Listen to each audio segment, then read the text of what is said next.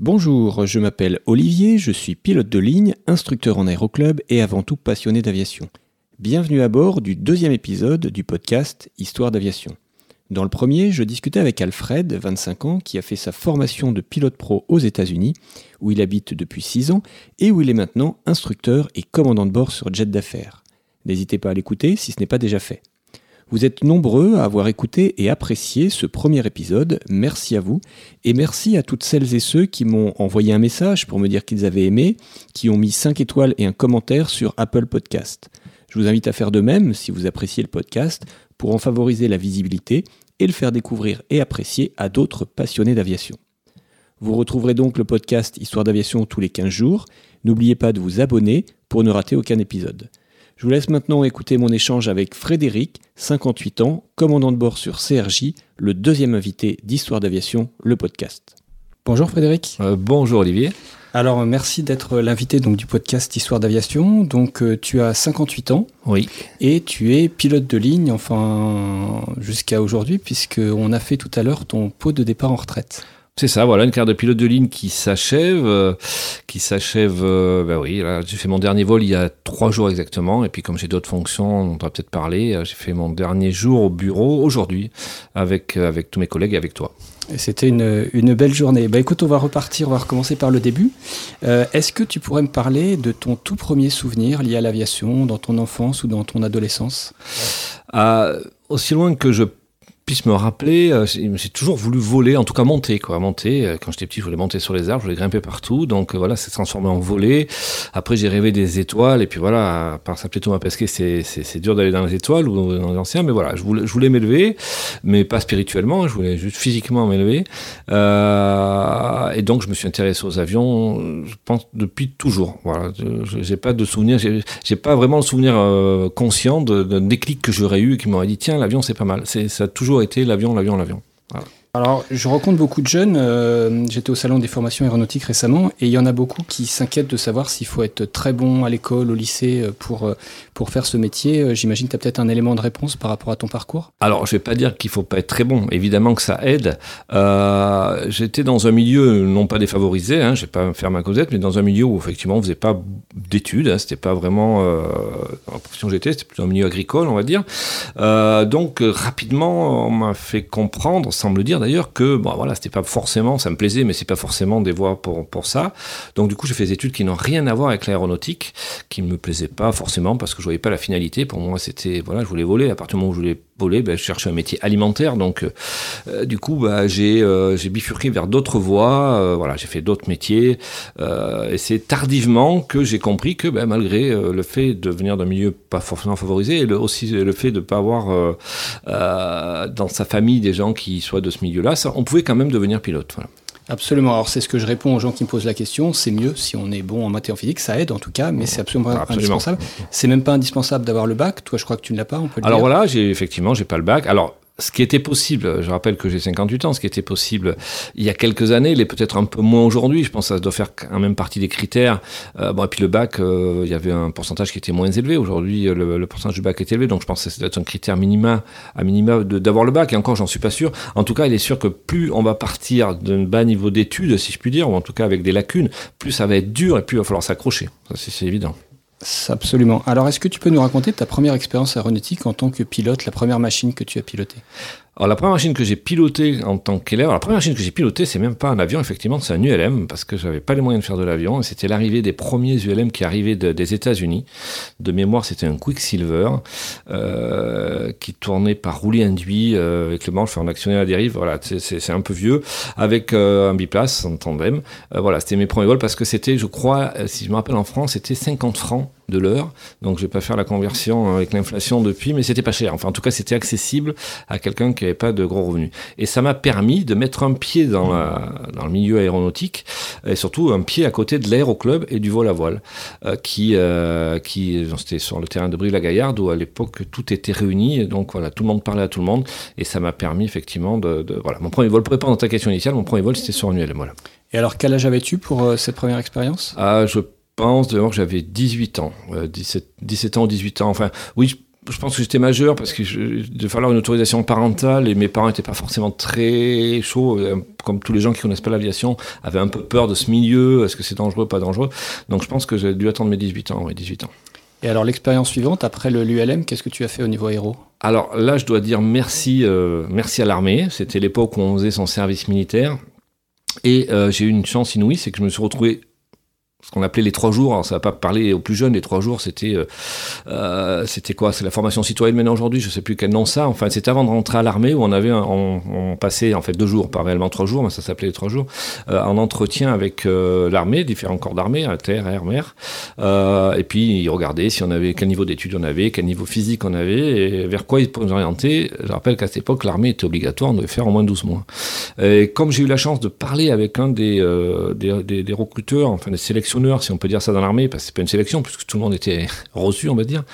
Euh, eh bien, c'est trouvé que c'était, il était pilote du ULM et on volait sur le même ULM.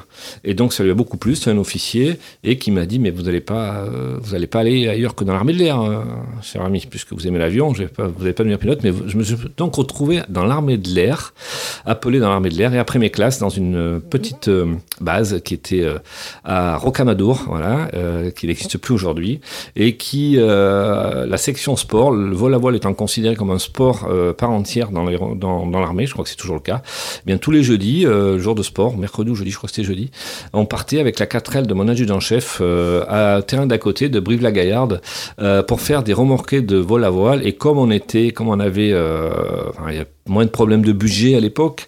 Euh, on pouvait faire des remorqués même lorsque le temps permettait pas de tenir dans les thermiques, puisqu'à Brive on fait pas à d'onde, hein, c'est que du thermique. Donc on permettait de faire des remorqués euh, et on redescendait parfois avant le, le, remorqueur, tellement ça tenait pas, mais ça m'a permis voilà de, de mettre au vol à voile et de commencer d'une façon euh, voilà, financée indirectement par l'État, financée par l'armée, euh, de me mettre le pied vraiment à l'étrier. Et là j'ai rencontré les pilotes remorqueurs, des pilotes d'avion qui étaient pour moi des, des idoles à l'époque, qui étaient de, des, des pilotes privés, mais voilà pour moi c'était le summum. Quoi, voilà voilà un, peu comment j'ai attaqué le vol moteur. Donc une, une belle expérience, euh, service militaire, à la fois par l'expérience du planeur en tant que tel, et puis toutes les rencontres, comme tu disais, que tu as fait. ah oui, occasion. mais ça, toutes les rencontres, j'insiste beaucoup là-dessus, c'est que dans la vie en général, on fait beaucoup de rencontres et il faut essayer de voir quels signes euh, on vous envoie euh, pour aller là ou là. Et quand je fais le bilan de ma carrière, effectivement, je me rends compte que, alors il y a des, des, des signes que j'ai peut-être pas suivis, hein, mais ça je le ferai jamais puisque je les ai pas suivis par définition, et d'autres que j'ai suivis, euh, et voilà, qui m'ont envoyé euh, en, discutant, qui m'ont dit ben non, mais tu peux faire pilote, euh, tu peux faire pilote privé, tu peux faire pilote d'avion, c'est possible. Et même euh, si tu peux aller un peu plus loin, tu peux même faire pilote professionnel et euh, tirer des banderoles. À l'époque, c'était encore autorisé d'aller sur les plages, tirer des banderoles, faire du largage para ou de l'instruction. Et c'est l'instruction qui m'a attiré le plus. Voilà. Donc c'est là où je suis passé pilote privé et après pilote professionnel avec une qualification d'instructeur qui m'avait été payé par le club à l'époque, sous réserve d'avoir un engagement de deux ans, je crois, avec le club qui m'avait financé cette formation. Donc du coup, tu as fait de l'instruction après cette formation? Voilà, de l'instruction euh, pendant euh, bah, assez longtemps, parce qu'il y a eu les multiples guerres, enfin multiples, il y a eu deux guerres du Golfe, et notamment au moment où on s'embauchait beaucoup, euh, à la fin de mon contrat avec l'aéroclub, où j'aurais pu avoir une formation. À l'époque, on, on prenait au niveau pilote professionnel, hein, donc c'était pas l'appellation de maintenant, c'est pilote professionnel, donc ce qui est l'équivalent maintenant de dans nos licences européennes. Euh, le CPL. Le CPL, voilà. Euh, et donc euh, les compagnies comme Air Inter, euh, d'autres compagnies euh, prenaient à ce niveau-là euh, pour pour être formés. Puis il y a les guerres du Golfe, donc ça s'est effondré. Du coup, je suis resté 9 ans, euh, 9 ans à faire l'instruction, mais j'adorais faire l'instruction. Et puis de toute façon, même quand j'ai commencé instructeur, pour moi, c'était une finalité. Je, voilà, j'arrivais, j'avais fait pilote professionnel, instructeur et j'allais faire ça jusqu'à ma, jusqu'à ma retraite. Encore une fois, c'est les rencontres, euh, les, les, les, les, petits signes que j'ai écoutés, ou qu'on m'a forcé à écouter, qui m'ont envoyé sur le, la voie plus de pilote de ligne. Alors justement, raconte quelle rencontre et qu'est-ce qui s'est passé pour que ça, ça, ça continue? Eh bien, euh, dans un aéroclub, vous avez diverses euh, populations euh, qui viennent se former. Notamment, j'ai eu une, un, le fils d'un pilote de ligne de l'époque, d'une compagnie euh, charter qui n'existe plus, qui était sur 737, je crois. Et donc, euh, il souhaitait que son fils, il rêvait peut-être que son fils euh, fasse pilote. Donc, il l'a inscrit en tant que pilote privé. Et c'est vrai que je parlais beaucoup plus avec le père qu'avec le fils. Je sentais, comme ça, de temps en temps, que le fils est plus là pour faire plaisir à son père qu'autre chose. Par contre, le père est un vrai passionné euh, et euh, il m'a demandé euh, quand est-ce que j'allais passer, devenir pilote de ligne. Et j'ai dit, mais non, c'est pas possible. J'ai pas le bac, je vais pas passer mes certifs, euh, mes certificats comme ça, c'est un peu compliqué. Il m'a dit, mais non, moi non plus, j'ai pas le bac. Ça a été compliqué, effectivement, pendant deux ans, deux ans et demi. Euh, il n'y avait pas de délai à l'époque hein, pour passer les certifs. Donc, pendant deux, ans, deux ans et demi, ça va être dur, mais euh, voilà, j'y suis arrivé, tu peux y arriver. Donc, j'ai dit, ah oui, tu crois? Il m'a dit, oui, ben écoute, la première. j'ai dit, quel est le certificat le plus dur que tu, que celui qui t'a posé le plus de difficultés. Je dis, je vais commencer par celui-là. Comme on a un peu le même cursus, si j'y arrive, les autres devraient couler de source. Euh, donc, je crois que c'était le T euh, à l'époque. Et j'ai commencé à passer ce, certificat. Et c'était quoi alors ce certificat? Le, T, donc c'est, euh, je sais pas si on a encore la même appellation, euh, BT, c'est aérodynamique, mécanique de vol. D'accord, oui, tout ce qui est mécanique du vol. Donc, tu l'as réussi? Alors, je ne sais pas si on a le temps de parler dans le podcast un peu de, petits détails de, que j'ai réussi. Non, je l'ai pas réussi. En fait, je sais pas que j'ai pas réussi, c'est que lorsque j'ai reçu le, les éditions Mermoz, hein, qui avec les, tout, le protocole et tous les QCM, j'ai ouvert la première page qui est l'avant-propos, qui est lisible. Hein, et à partir de la deuxième page, j'ai refermé parce qu'il y avait des équations qui me semblaient euh, insurmontables à l'époque. Et donc, je l'ai gardé. Et pour faire rapidement, un jour, j'ai eu un élève qui était en SP, euh, qui a voulu passer les certifs, à qui j'ai proposé le livre. J'ai dit, écoute, j'ai le certificat, c'est pas, pas de l'acheter tout, je te le donne. Quand il a vu que ce certificat, le livre n'était pas du tout usé, euh, ça l'a intrigué. la leçon d'après, il est revenu voir, il m'a dit, mais tu, tu l'as jamais ouvert ce livre Je lui si, il y a la première page, enfin deuxième, on va dire. Et je lui ai expliqué la raison pour laquelle je ne l'avais pas ouvert. Il m'a dit, non, non, mais c'est d'un bon niveau, c'est un niveau euh, enfin, facile pour lui, évidemment, qui était beaucoup plus difficile pour moi. Et il m'a donné des cours. Donc je lui donnais des cours aéronautique dans son pilote privé, et lui me donnait des cours de maths, et on a passé le certificat ensemble, on l'a eu ensemble, et on a tous eu les suivis ensemble.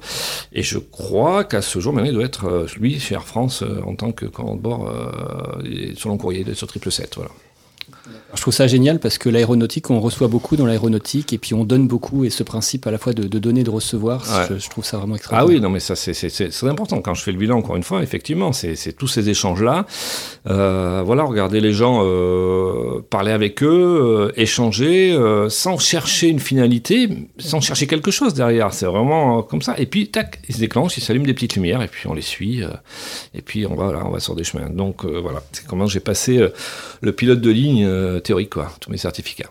D'accord, donc le T et puis les suivants. Et, puis le suivant, la foulée, voilà, à la fin on est passé deux par deux, tellement je me sentais sûr de moi, effectivement. On se met des barrières dans la vie, et ça, s'il y a des, auditeurs qui écoutent, c'est vrai que parfois on se met des barrières parce qu'elles nous ont été inculquées par notre éducation, par l'école, par je ne sais quoi, mais quand on est motivé, quand on aime quelque chose, il n'y a pas de barrière à se mettre, quoi. Il y a de la volonté, et puis euh, voilà, ça finit par s'ouvrir, ça j'en suis persuadé. Ça, en tout cas, c'était le cas pour moi, et c'est le cas pour beaucoup. Absolument. Alors donc, tu as ton pilote de ligne, euh, ton pilote de ligne. Qu'est-ce qui se passe après? Alors j'ai le pilote de ligne, mais il n'y a pas beaucoup d'embauches. Et passer euh, l'IFR, le vol d'instrument, ben, c'est un, un, peu cher. Donc euh, j'ai décroche une, au bout d'un moment, comme j'étais salarié, une formation, je ne sais plus comment ça s'appelait, je crois les fonds GESIF. Je fais un crédit, j'hypothèque ma maison que j'avais, une petite maison, et je passe l'IFR, voilà, je passe l'IFR, et, euh, et après, ben, je fais le tour des compagnies. Donc, je fais le tour Pour se situer, on est en quelle année, là, à peu près, grosso modo? Alors, ça doit être en 95-16, je pense, voilà, 95-96. Euh, donc je fais, le, je fais le tour des compagnies, le tour des popotes, j'envoie des lettres euh, partout, dans le monde entier. Euh, voilà, donc, mais bon, ça, ça, ça c'est pas une époque où ça recrute beaucoup. Et puis j'ai la chance d'être sur un terrain, Limoges, pour ne pas le citer, avant le 11 septembre 2001, donc à l'époque où euh, les gens, euh, les pilotes de ligne, euh, quel que soit l'avion, pouvaient descendre et, venaient à l'aéroclub, et on se croisait, on allait aux avions, il n'y avait pas d'histoire de badge, de filtre, etc. C'était une, autre époque. Ça m'a permis de rencontrer ces gens-là qui, qui venaient au club, à qui j'ai volé, et qui m'ont dit bah, prépare-toi aux sélections britaires, voilà, ça peut, ça, on va pas tarder à recruter sur ATR, voilà. Et je me suis, je me suis préparé avec eux, j'allais dans l'ATR à réviser les trucs, même si on ne te demandait pas d'avoir une qualifié hein, pour entrer. Mais euh, voilà, j'allais arriver des trucs et voilà, j'étais prêt à Britaire où j'ai passé ma qualif ATR. Super. Voilà. Alors raconte tes premiers vols sur, euh, sur ATR, tes premiers vols en, en tant que professionnel sur avion de ligne Eh bien, euh, 8 ans d'instruction, euh, bon, en place droite, ça tombe bien, parce qu'en instruction, en place droite, sur la terre, mmh. je me retrouve en place droite. Euh, bah, ça, on, prend, on, prend des bonnes habitudes, mais qui ne sont pas forcément des bonnes habitudes pour un multimoteur. Effectivement, tout ce qui est gestion monomoteur, tout ça, notamment au simulateur ATR, que je trouve assez difficile par rapport au simulateur que j'ai vu après, ça allait, mais bon, voilà, j'avais, il y avait, la mania y était. Euh, après, la marche m'a semblé moins dure que pour passer le certif. Voilà, il fallait bosser hein, dans une calife dans un temps, voilà, ça a plusieurs passé les dans un temps assez réduit, avec un nombre de simus euh, limité, euh, dans lesquels il ne faut pas se louper, il ne faut pas louper les étapes, donc parfois il y a un peu de pression. Mais globalement, ça m'a semblé moins dur, plus concentré, effectivement, assez concentré, mais moins dur. Et puis voilà, je me suis retrouvé donc euh, à Rennes, basé à Rennes, copilote sur la TR42 et 72, puisqu'il y avait 72 à l'époque dans ma compagnie. Et alors, quand tu as réussi les sélections de Briter, tu t'habitais dans quelle région? Tu as dû déménager ah, J'étais dans la région de Limoges, où j'avais été instructeur. Et donc, j'ai déménagé, j'étais basé à Rennes. Et le temps de déménager, on m'a rappelé pour me dire ah, ben, à l'époque, c'était florissant, les avions arrivaient euh, tous les jours. Donc, ils recevaient des CRJ. On m'a dit euh, ne t'installe pas à Rennes, euh, on te base, puisqu'on ne demandait pas la vie à l'époque. C'était l'inverse de la liste d'ancienneté. Je venais juste d'arriver. Donc, on m'a dit tu n'es plus à Rennes sur ATR, tu passes sur CRJ, copilote sur CRJ à Lyon. Donc j'ai dû faire 12 euh, mois à Rennes, hein, sur ATR, et direct, directement à Lyon. Et voilà, donc euh, et depuis, j'ai fini ma carrière à Lyon. Voilà, c'était, euh, j'y suis arrivé, j'y suis arrivé en 99 jusqu'à ce jour, voilà, sur Lyon. Alors, avant qu'on parle du CRJ, euh, tu es, 12 mois à peu près sur la Terre. Est-ce que tu as éventuellement une ou deux anecdotes à, raconter, des, souvenirs particuliers que tu as sur cet avion euh Alors, sur ATR, pas tellement. Euh, plus de difficultés, on n'avait pas de GPS par exemple. Il n'y avait pas, ni de GPS, à part ni de GPS intégré, encore moins à l'avion. Donc voilà, l'époque où il fallait retrouver des radiales, voilà, des points où c'était des radiales VOR, des regroupements ADF, etc. Donc une difficulté de navigation un peu plus compliquée, mais comment on faisait des lignes relativement limité euh, à force. En tout cas, les commandants de bord, eux, connaissaient, et nous, on finissait par connaître exactement. On n'avait même presque plus besoin de lire la carte par les radiales. Voilà une, voilà une autre façon de piloter que ce qu'on a aujourd'hui, quoi. Vraiment un petit peu, un, petit, un petit peu l'ancienne. En ayant fait peu d'heures sur ATR, j'ai pas beaucoup de, j'ai pas beaucoup d'anecdotes, non. Et tu faisais quoi comme ligne sur ATR au départ de, Rennes Alors Rennes, c'était limité à Rennes-Orly. On faisait Rennes, Le Havre, Londres. On allait, on allait à Gatwick. Euh, on faisait du Camp Lyon. j'ai, plus trop le, réseau en tête. C'était hein, sympa de faire de faire Londres, j'imagine. Ah c'était ta première expérience à ah, l'étranger. la, première euh, expérience à l'étranger, exactement. Et puis en plus, c'était le premier vol en AVL. C'était toujours le, le premier vol après l'AVL. C'était Rennes, Le Havre, Londres. Quand il faut des, étapes courtes. Et puis d'un coup, on parle euh, une langue qu'on plus ou moins bien. Euh, et euh, effectivement, avec des demi-tours assez rapides, euh, avec un instructeur qui poussait, des instructeurs qui étaient effectivement un petit peu à l'ancienne école, hein, donc il fallait que ça passe ou que ça casse. Euh, donc oui, c'était dur, mais bon, c'est un beau challenge. J'ai bien aimé. Euh, maintenant, pour, rappeler des autres lignes, il y en avait d'autres. Hein, juste quelques, quelques, exemples comme ça pour avoir une idée. Alors donc ensuite le CRJ. Alors comment ça s'est passé la qualification CRJ le, Alors le, CRJ, la euh, marche, en fait, le passage. De, eh bien, je m'en faisais pas tout au monde, faut pas exagérer, mais je me disais, ah, ouais, ça va plus vite. Oui, mais ça va plus vite, mais bon, une minute reste une minute, une seconde reste une seconde. Donc voilà, quand on a compris ça, c'est pareil. Il suffit juste d'anticiper un peu les choses, et surtout, on est beaucoup plus aidé. C'est-à-dire que tout ce qui est notion de givrage, euh, de CUNEM, avec le niveau de vol qu'on prend, etc., c'est beaucoup plus facile. Sur un ATR, ceux qui ont ceux qui ont fait de l'ATR, ceux qui ont fait des avions euh, turboprop et dans des couches où on gît, dans des couches où on est turbulé et tout, oui, oui, ça c'est un métier, a faire dur. Sur un réacteur, puisqu'on a les performances de n'importe quel euh, avion réacteur, voilà, on, déjà on a un très bon radar, il y a un très bon radar, un très bon radar sur le CRJ dans des conditions météo euh, orageuses. Puis voilà, on évite surtout la couche, le givrage, j'allais dire c'est presque anecdotique. Non, faut pas, c'est pas anecdotique, il faut pas oublier de le mettre, mais par rapport à un ATR, on n'est pas du tout dans la même démarche. Donc plus simple. Alors, ton premier CRJ, c'était quel modèle de CRJ le 100, CRJ 100, ouais. CRJ 100, bah, j'ai fait le 100, 700 et 1000. Alors, donc, toute la gamme des CRJ qui est passée par Briter, puis hop. Le CRJ, t'es arrivé euh, en quelle année alors, tu te rappelles? Ah oui, euh, 99.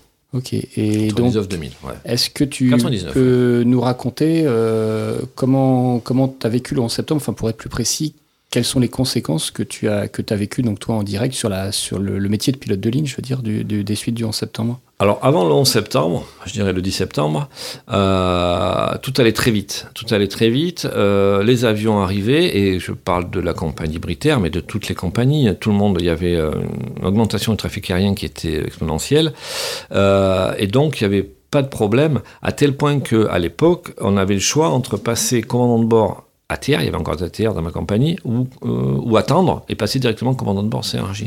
Donc on était tellement sûr de l'évolution de la chose, ça allait tellement vite, euh, certains passaient commande bord à terre parce qu'effectivement, dès qu'on peut passer une fonction, il faut le faire. Et moi, à l'époque, j'ai dit ben non, je vais attendre six mois de plus et puis, euh, puis je vais passer commande bord euh, CRJ. Pourquoi revenir sur la TR, faire un aller-retour CRJ avec un amortissement, etc. Donc c'était mon choix qui a failli être, pas être très bon puisque la commission paritaire, ces commissions paritaires se réunissent dans les compagnies pour décider avec euh, les syndicats, euh, en fonction de la liste d'ancienneté, qui euh, arrive dans l'ordre pour passer dans une fonction, en l'occurrence commandant de bord. J'ai gardé le papier, parce que cette commission paritaire, où j'ai été désigné pour passer commandant de bord avec deux autres collègues, c'était date du 11 septembre 2001 donc le, jour des attentats. Donc j'ai un double, double souvenir de ça, parce que forcément j'ai comme tous le souvenir de ce que je faisais au moment de ces attentats-là, et le souvenir que c'était le jour de la commission paritaire, c'est-à-dire j'ai appris en même temps que j'étais pris comme commandant de bord et en même temps qu'il y avait ça. Et du coup j'ai tout de suite compris, j'ai dit oui mais ça va changer la face du monde et ça l'a changé et ça va changer la face de mon métier encore plus. J'ai dit, on a été pris certes, mais est-ce qu'ils vont nous former? Donc on a, on a commencé à être formés. L'aéronautique s'est arrêtée euh, quasiment au même niveau que le Covid, euh, premier confinement. Et là, euh, ils ont commencé à, la compagnie a commencé à dire non, mais on arrête de former les commandants de bord. Et puis ils ont hésité. Donc on a une formation qui a été arrêtée et qui a repris. Donc je me suis retrouvé euh, commandant de bord. Mais je veux dire que le coup près est tombé juste derrière moi. Ça, pour ça, pour dire que ceux qui nous écoutent et qui sont milieu aéronautique en tout cas, dès que vous avez la possibilité de passer une qualification ou une fonction, de changer de fonction, bien sûr, dans le sens euh, de la montée, faites-le. Attendez pas, euh, parce que tout peut arriver. Quoi. C'est, vraiment un milieu où tout peut arriver. On peut être dans l'euphorie du jour, et puis euh, voilà, dans la tristesse la plus profonde quelques heures après. Oui, tout à fait. c'est vrai que ça reste une question de choix personnel, mais comme on dit, on sait quand passe le train qu'on ne prend pas, mais on ne sait pas quand passera le prochain. Exactement. Alors donc, du coup, tu es resté copilote assez peu de temps. Euh, donc, si je comprends bien, à peu, près un an sur ATR et deux ans en gros sur. C'est ça, deux ans, trois ans, 2001, ouais, c'est ça, ça, ça a dû faire. Alors, 11 décembre, 11 euh, septembre pardon 2001, c'était le jour où je passais en commission paritaire. C'est pas le jour où je suis venu commandant de bord. Il y a eu encore après euh, le temps que ça se fasse. Je pense qu'on a dû passer, j'ai dû passer en 2002 euh, commandant de bord. Donc tu es resté en gros 4 ans à peu près copilote. Ouais, 3 ans je dirais, mais oui, c'était assez rapide à l'époque. C'est vrai qu'on passait vite. Oui, 4 ans si je compte la période ATR. C'est assez rapide. Alors, ce passage de la place droite à la place gauche, comment toi tu l'as vécu Est-ce que tu peux nous en parler un petit peu? Oui, alors là, c'est pour moi, hein, c'est euh, bien sûr, euh, comme toujours, on est contrôlé par rapport à ses compétences techniques, en technique, mais c'est plus les compétences non techniques, c'est-à-dire prendre euh, entre guillemets, sans prétention, l'habit du commandant de bord. C'est-à-dire là, voilà, je ne dis pas que l'OPL suit le commandant de bord, mais il y a quand même, bah déjà, on est l'image de, enfin, j'avais confiance que je devenais l'image de la, de la société hein, en dehors de ses dirigeants, lorsque je me retrouvais dans des escales. Donc il y a quand même, voilà, certains, certains maintiens à avoir, une certaine conscience de ça.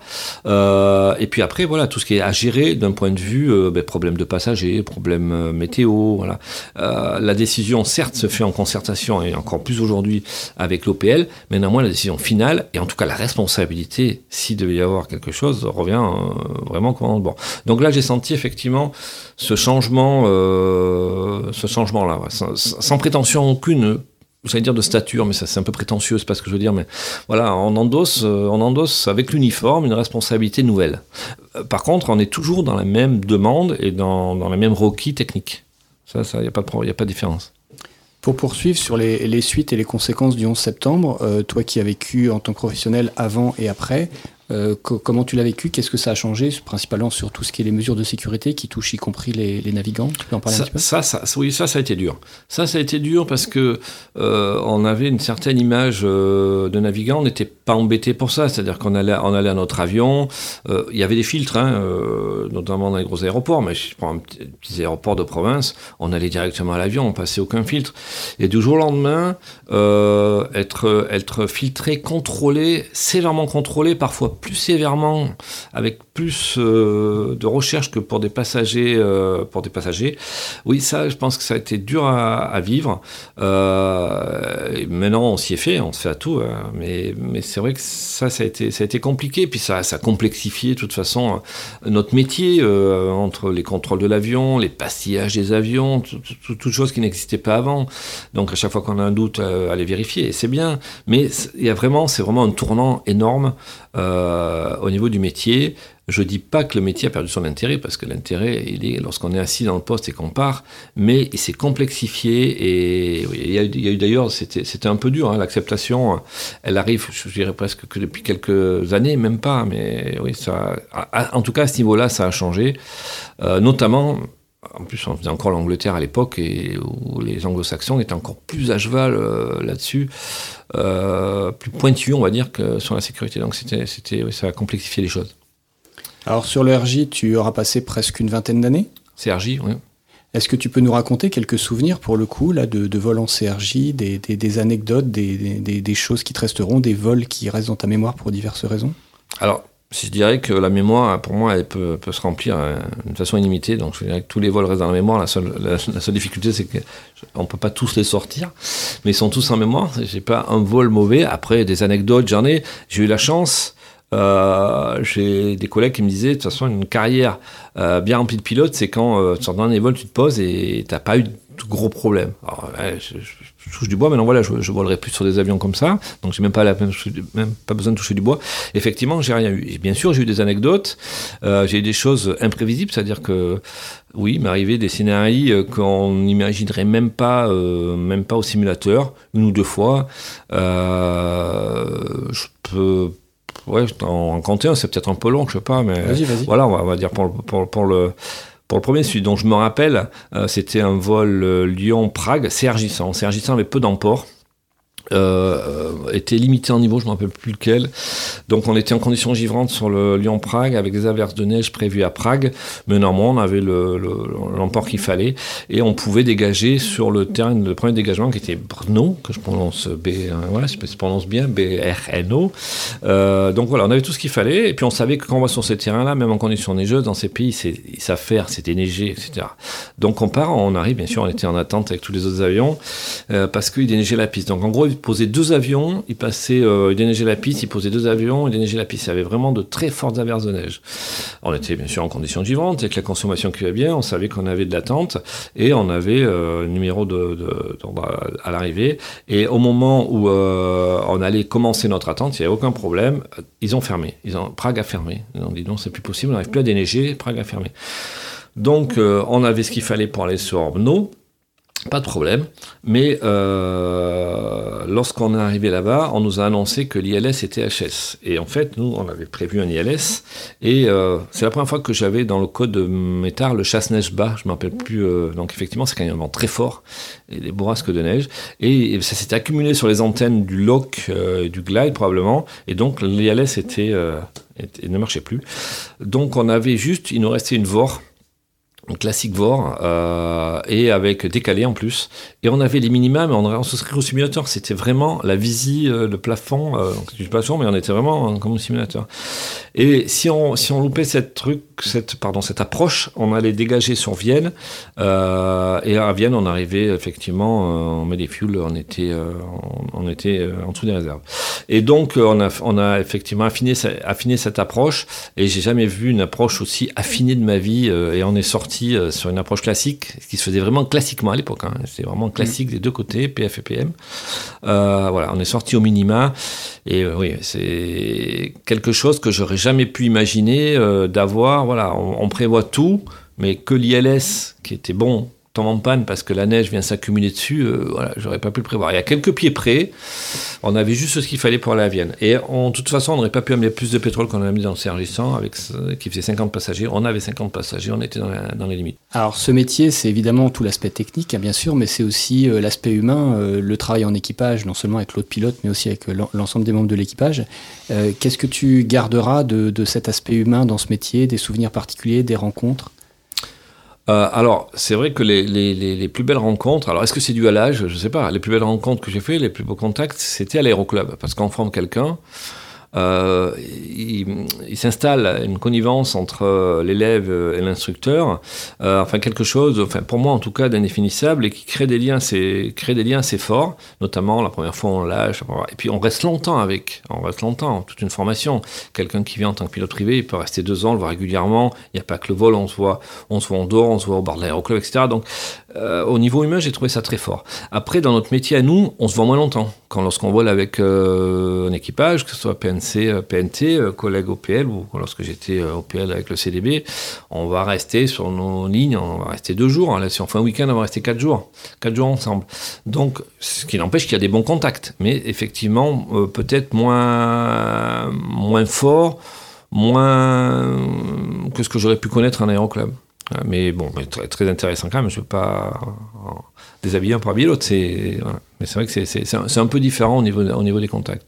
J'ai trouvé d'autres bons contacts après, quand j'ai fait un peu la sécurité des vols aussi, où c'est différent. On se retrouve un peu dans une ambiance de bureau qui est un peu différente. Alors, est-ce qu'on peut parler un petit peu de ça Du coup, euh, tu as une fonction que j'ai également, qui est officier sécurité des vols.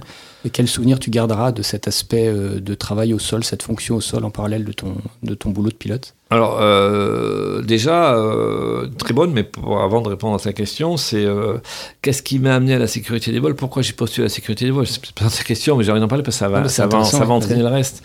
c'est vrai que j'ai toujours été conscient du fait que c'était un métier, quelque chose qui faisait peur aux gens, parce que moi ça faisait peur à ma famille quand j'allais voler, et c'était pas justifié. Donc il fallait que je prouve déjà avant d'être pilote, enfin que je prouve, que je me prouve à moi et que j'en parle aux autres après de voilà, l'avion, c'est pas dangereux pour telle et telle et telle raison. Donc j'allais voir les rapports d'accidents de l'époque qu'on pouvait trouver. Il n'y avait pas Internet, mais on arrivait quand même à trouver des rapports d'accidents euh, du BEA à droite à gauche ou de compagnies étrangères. Voilà, donc ça m'a toujours intéressé par ce côté-là, c'est-à-dire, voyez, nous on, on, travaille, on a un process, on a un protocole qui fait que certes, on se retrouve alors si je prends l'aéroclub dans un avion en bois, on fait, on fait un tout léger assez haut et ça semble surnaturel, mais non, c'est naturel et puis c'est pas n'importe quoi, c'est tout est calculé, tout est mesuré. Ce côté calcul et recherche euh, me plaisait déjà et surtout euh, quand je lisais ces rapports, j'essayais de me dire qu'est-ce que en amont on aurait pu voir pour éviter que cet accident ou cet incident arrive. Donc voilà, j'ai toujours ça m'intéressait et j'avais ces revues. Je me rappelle Air France publiait à l'époque euh, des revues, je ne sais plus comment elles s'appellent, euh, où il y avait des analyses du BEA, leurs analyses, etc. Donc voilà. Euh, et ce que ça m'a amené après, ben, c'est rencontrer des gens qui sont dans la même optique et de, de, de, de voir qu'on est tous dans la même recherche. et ce côté, on va voir ce qui se passe chez, euh, chez un être humain qui est le pilote sans juger.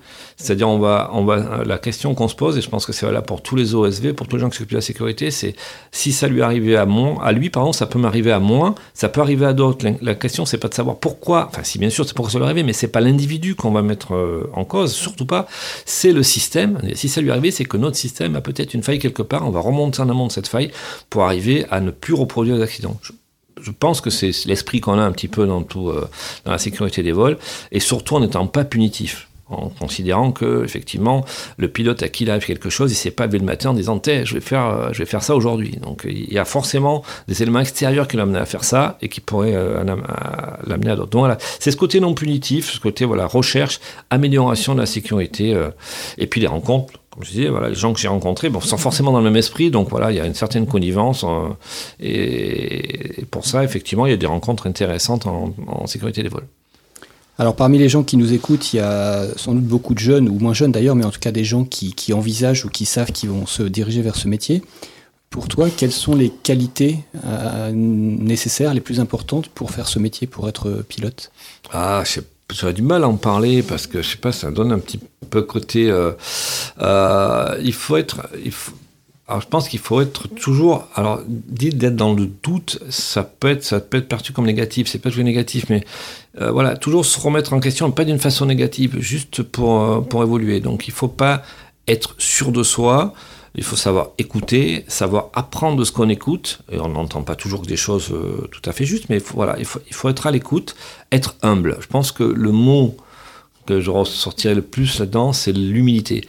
C'est dur de faire ce métier si on n'est pas humble, parce que vous pouvez euh, faire... Euh, on va prendre le cas le plus parlant pas des atterrissages. Hein. Vous pouvez dire c'est bon, cet avion, je, fais l'atterrissage tel qu'il est prévu d'être fait, je m'en sors bien. Et puis un jour, boum, vous allez faire un boum, un atterrissage long. Euh, voilà, il faut tout, peut arriver, il faut rester, humble et curieux, curieux de sa machine, il faut la connaître par cœur. Euh, donc euh, curieux de ce qui se passe, ne pas rester dans son monde et s'ouvrir au reste pour voir ce qui se passe ailleurs, voilà, apprendre des erreurs des autres. Bah, je pense qu'il faut être ouvert.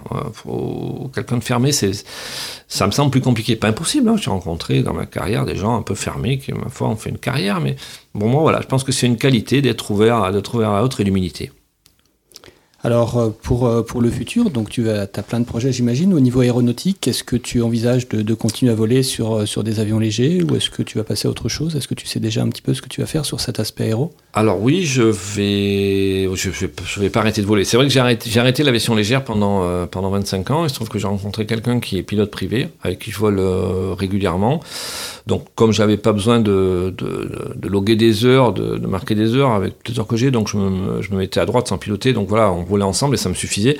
Bon, maintenant que je vole plus sur avion ligne, oui, je vais repasser euh, ma single engine et me remettre à, voler en aéroclub. Certainement pas à faire l'instruction, mais, mais, revoler. J'aurais du mal à m'arrêter, même si j'ai pensé. Un moment, j'ai dit, je m'arrête. Voilà, c'est la fin d'une carrière. On a fait pas mal de beaux avions. J'arrête, je fais autre chose. Non, ça me... déjà, ça commence à me titiller. Ça fait une semaine que je fais mon dernier vol. Donc, déjà, je commence à y penser. Oui, j'ai envie de, j'ai envie de voler. Puis voilà, j'ai envie de rencontrer des gens. J'ai envie de, de, partager cette passion. Puis voilà, et transmettre. Essayer de transmettre le peu, quoi. J'aimerais bien aussi pouvoir donner le signe. Euh, à quelqu'un euh, similaire au signe que moi j'ai reçu qui m'a amené dans la carrière. c'est Peut-être par l'intermédiaire de ce podcast d'ailleurs, je ne sais pas. Ah bah ça j'en suis persuadé, mais aussi effectivement si tu as l'occasion à nouveau de fréquenter des aéroclubs, tu seras peut-être un peu dans, l'autre rôle que celui que tu as connu quand tu étais jeune et que tu étais dans les aéroclubs. Eh, exactement, exactement. Et surtout, voilà, au sourire aux aéroclubs, parce que les, aéroclubs, enfin, tu connais très bien, et puis euh, tes auditeurs connaissent bien, c'est parfois un monde dur à pénétrer, très fermé quand on arrive. C'est pour ça que j'ai commencé par l'ULM, parce que quand j'allais à l'aéroclub à l'époque, de Brive-la-Gaillarde, je, je sentais que voilà, j'étais pas coopté, je me sentais pas bienvenue ni malvenue, je me presque un peu intrus quoi. Donc euh, c'est dur, c'est dur de rentrer, il faut faire un peu ses preuves. Euh, ceux qui hésitent, euh, allez-y. Je ne sais pas si ça a changé l'ambiance des aéroclubs. Moi, je parle d'une ambiance que j'ai connue il y a 30 ans. Maintenant, ça a peut-être un petit peu changé, mais voilà, il faut il faut y aller, il faut s'accrocher. tout le monde peut tout le monde peut y arriver. Je pense aussi que ça vient de pas mal de personnes. J'ai eu comme élève aussi qui viennent en se disant voilà, euh, ah c'est super l'avion, je vais faire de l'avion, euh, j'ai un peu d'argent, un peu d'argent de côté, je vais faire de l'avion, je paye, je vais faire de l'avion. C'est pas suffisant. Il faut avoir une autre motivation. Alors peut-être qu'il y a dans des clubs, euh, je sais pas, peut-être en, en peut-être un peu marre de voir arriver des gens comme ça qui veulent euh, l'avion. Non, il faut la motivation. Voilà, c'est mais n'hésitez pas, en tout cas, à aller dans, effectivement, dans les clubs. Et si je vois des gens, c'est ce que je faisais déjà quand j'étais allé en club, qui sont curieux, qui n'osent pas passer la, frontière du club et qui restent derrière le grillage à l'extérieur, il m'arrivait souvent d'aller les voir quand j'étais euh, allé en club pour leur dire de venir discuter, démystifier un petit peu, euh, démystifier un petit peu ce monde aéronautique, parce que quand on n'en vient pas, quand on n'a personne de chez soi qui en vient, on a l'impression que c'est un monde quand même réservé un petit peu, et non, c'est pas réservé, il faut juste. Euh, juste faire l'effort de passer la barrière et que ceux qui sont de l'autre côté de la barrière fassent l'effort de recevoir ceux qui pénètrent.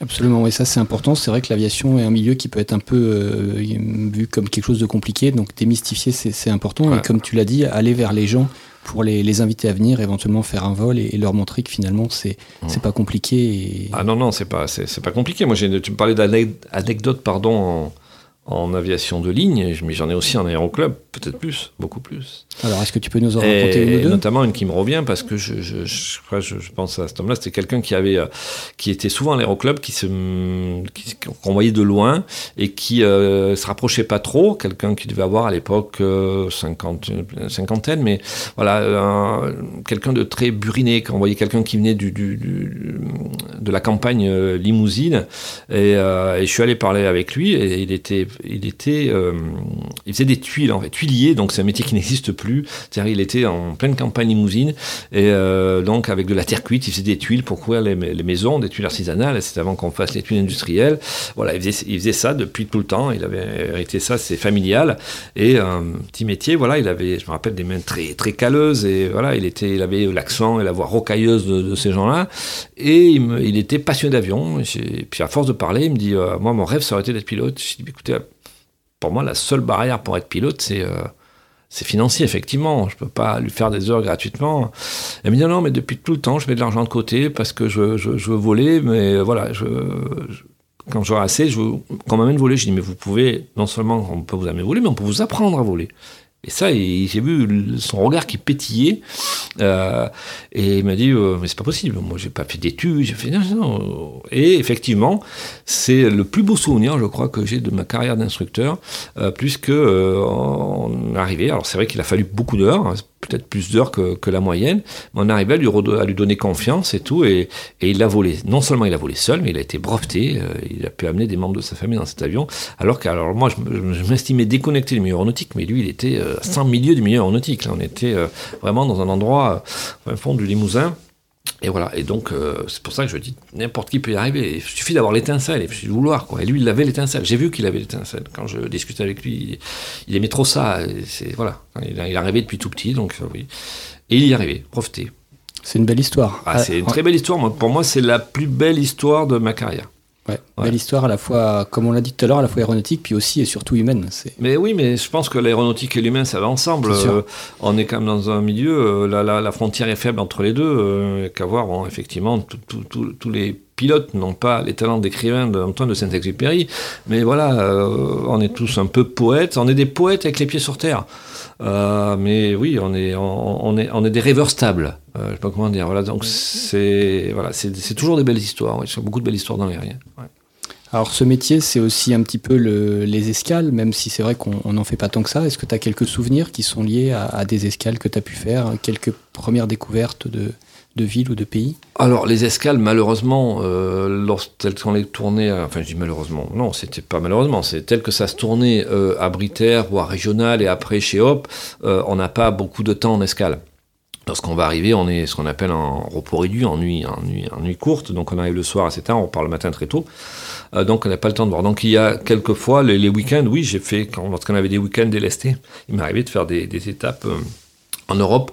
Euh, oui, des visites de villes que j'aurais jamais vues. Euh, vu autrement, effectivement, euh, du Prague, Berlin, Hambourg, voilà, c'est des, des, villes, je suis pas sûr que je serais allé visiter en tant que touriste, quoique Prague peut-être quand même, mais les autres non. Et puis voilà, si oui, j'ai fait euh, comme tous mes collègues quelques belles visites. Et puis ce qui est intéressant là, c'est que on se rencontre aussi en tant qu'équipage, parce que qu'en équipage, on est dans, un fonctionnement technique euh, pendant tout le vol, ça laisse peu de place à la discussion, que ce soit entre les PNT entre eux ou les PNT PNC. Et là, quand on est en escale, et bien, on tombe uniforme, on se retrouve en civil, on a une vie, euh, voilà, et on, on parle d'autres choses, voilà, des, des, passions de chacun, des, des envies de chacun, et effectivement ça c'est bien. Effectivement, quand on se retrouve en week-end, j'ai eu des, des, des, surprises avec des gens, euh, on n'imagine pas ben, déjà tout le passif, d'où on vient, on va, voilà, quand, quand on parle, c'est assez intéressant. Ouais. Beaucoup bah oui, de cursus très intéressants d'ailleurs, hein, que ce soit chez les PNC ou chez, chez les pilotes. Hein. Il n'y a pas que les pilotes, hein, chez les hôtesses et stewards également.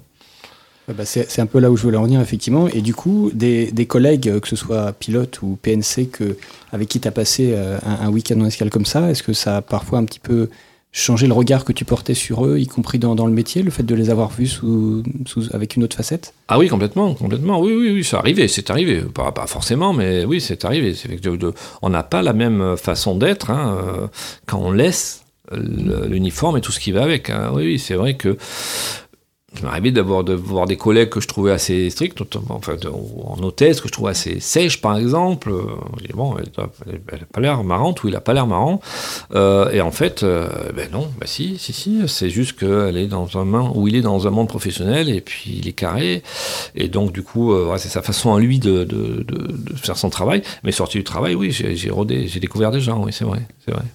Alors, on, s'approche de, la fin de ce podcast. Est-ce qu'il y a une autre anecdote ou une autre chose qui te vient à l'esprit que tu aimerais, aimerais, raconter? Je crois que j'ai bien fait le tour de tout. Euh... Enfin, non, j'ai pas fait le tour de tout. Hein. C'est. 40 ans de vol, j'ai pas fait le tour de tout, mais je pense que les principales anecdotes, c'est celles effectivement que j'avais envie de, de raconter, je les ai racontées. Euh, je voulais dire aussi le lien qui lie euh, un instructeur à... Il nous reste un peu de temps? Bien sûr, bien ouais. sûr. Le lien, le lien qui lie un instructeur à à son élève et inversement euh, lorsque je suis arrivé euh, à Limoges bien sûr j'ai pris euh, la place j'ai pas pris la place j'ai remplacé un instructeur qui partait à la retraite et donc je me retrouvais avec des élèves que lui avait formés plus ou moins qui étaient en début fin c'est pas c'était pas mes élèves à 100% et le premier élève que j'ai eu à 100% euh, qui était un qui était chauffeur de train la conducteur de train à la SNCF ben on a bien sympathisé. C'est quelqu'un, et c'est rare, il faut le souligner, puisque ça remonte à 30, 30 ans, qui vole toujours. Et c'est rare quand, parce qu'il y a quand même un turnover dans les. Ouais. Ils volent toujours en tant que pilote privé, j'entends. Il n'est pas pilote mmh. professionnel. En tant que pilote privé, ils volent toujours. C'est assez rare.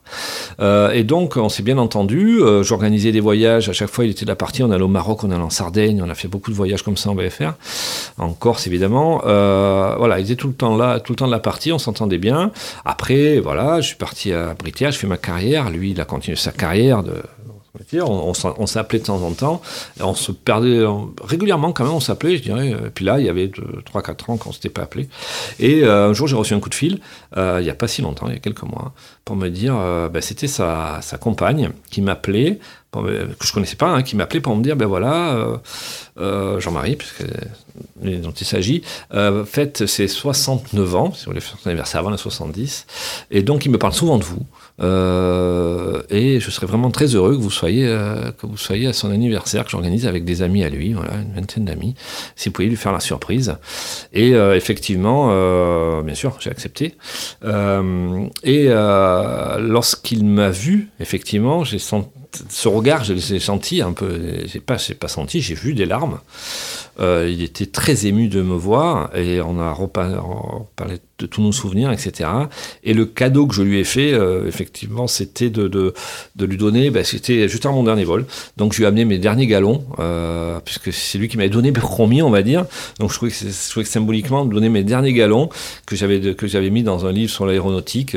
Voilà, j'avais arrangé un petit peu pour faire quelque chose de présentable pour un anniversaire.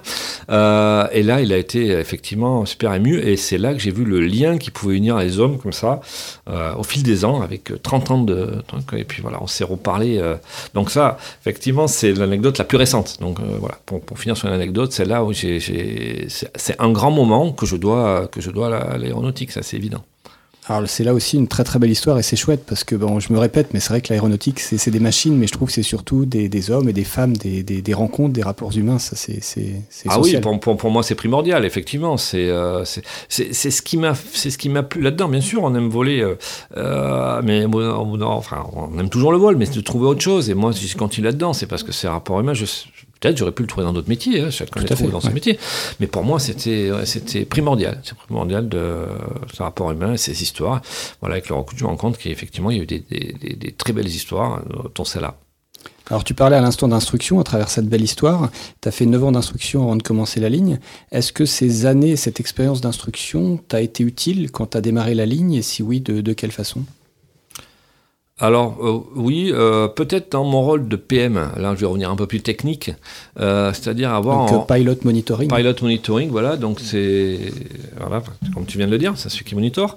peut-être avoir un regard plus exercé, avoir anticiper un petit peu les choses qui allaient se passer. Oui, parce que, bah, voilà, en tant qu'instructeur, on regarde un peu ce qui se passe, on n'est pas tout le temps en train d'intervenir, donc on développe une certaine euh, une certaine façon d'anticiper de, ce qui va arriver. Euh, une, acuité. Une acuité, voilà, je mm. cherchais le mot, merci beaucoup Olivier, une acuité.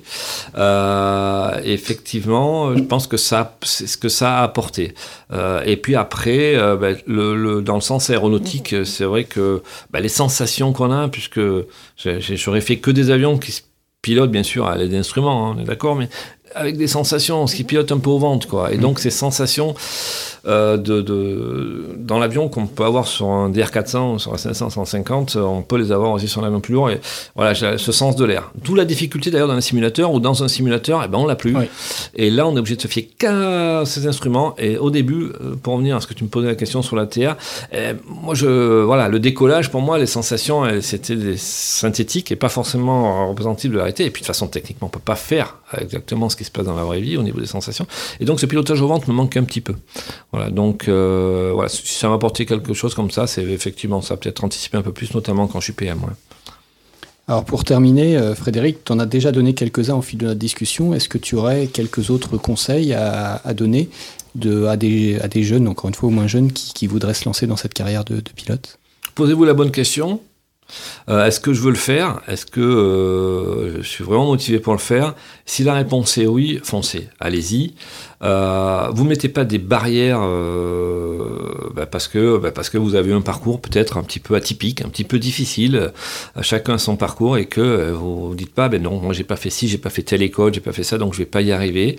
Ça sera plus dur, c'est vrai certainement plus dur, mais euh, voilà, vous pouvez y arriver. Donc le conseil, c'est euh, voilà, il faut euh, rester motivé, il faut rester, faut avoir la volonté de le faire sans sans parler métaphysique ou autre, hein, mais en gros, c'est aide-toi, le ciel t'aidera, quoi. C'est-à-dire avancer, euh, avancer, euh, voilà, voilà, c'est le seul conseil. Parce que moi, ça m'a beaucoup freiné, donc peut-être que je parle un peu pour moi. Effectivement, à l'époque, je pense que ça m'a beaucoup freiné en me disant, non, c'est pas pour toi, tu peux pas le faire. Donc, faut pas vous poser cette question, pardon, si vous avez envie de le faire, faites-le, avancez.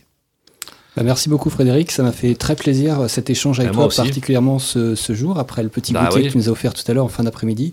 cet échange évidemment très bref au, regard de ta carrière, mais je pensais que c'était une belle façon de terminer cette, cette dernière journée de travail. Ah ben ça m'a fait très plaisir aussi d'échanger avec toi, voilà, et puis voilà, de, faire passer un petit peu... Euh, euh, un petit peu ces dernières journées, de l'émotion de ces dernières journées, de ces derniers vols. Et puis voilà, si, si je peux, si ça peut contribuer à aider quelqu'un un jeune ou une jeune à avancer, à faire pilote, euh, peut-être qu'un jour, euh, voilà, il me reste encore quelques années, peut-être qu'un jour je monterai dans son avion pour aller de, qui sait, à, New York par exemple. Tout à fait. Et eh ben, si un jour vous, vous avez Frédéric à bord et que vous avez écouté ce, podcast, bah dites-lui.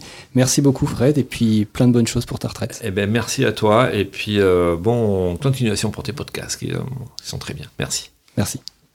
Voilà, j'espère que vous aurez pris autant de plaisir à écouter ce deuxième épisode que j'en ai eu à échanger avec Frédéric, à qui je souhaite à nouveau une très bonne retraite.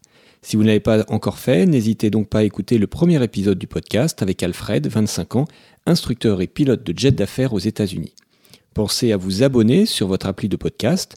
Je vous invite également à mettre une bonne note au podcast afin d'en favoriser la visibilité et merci d'en parler autour de vous. Je vous donne rendez-vous dans 15 jours pour l'épisode 3 du podcast. Bon vol et prenez soin de vous.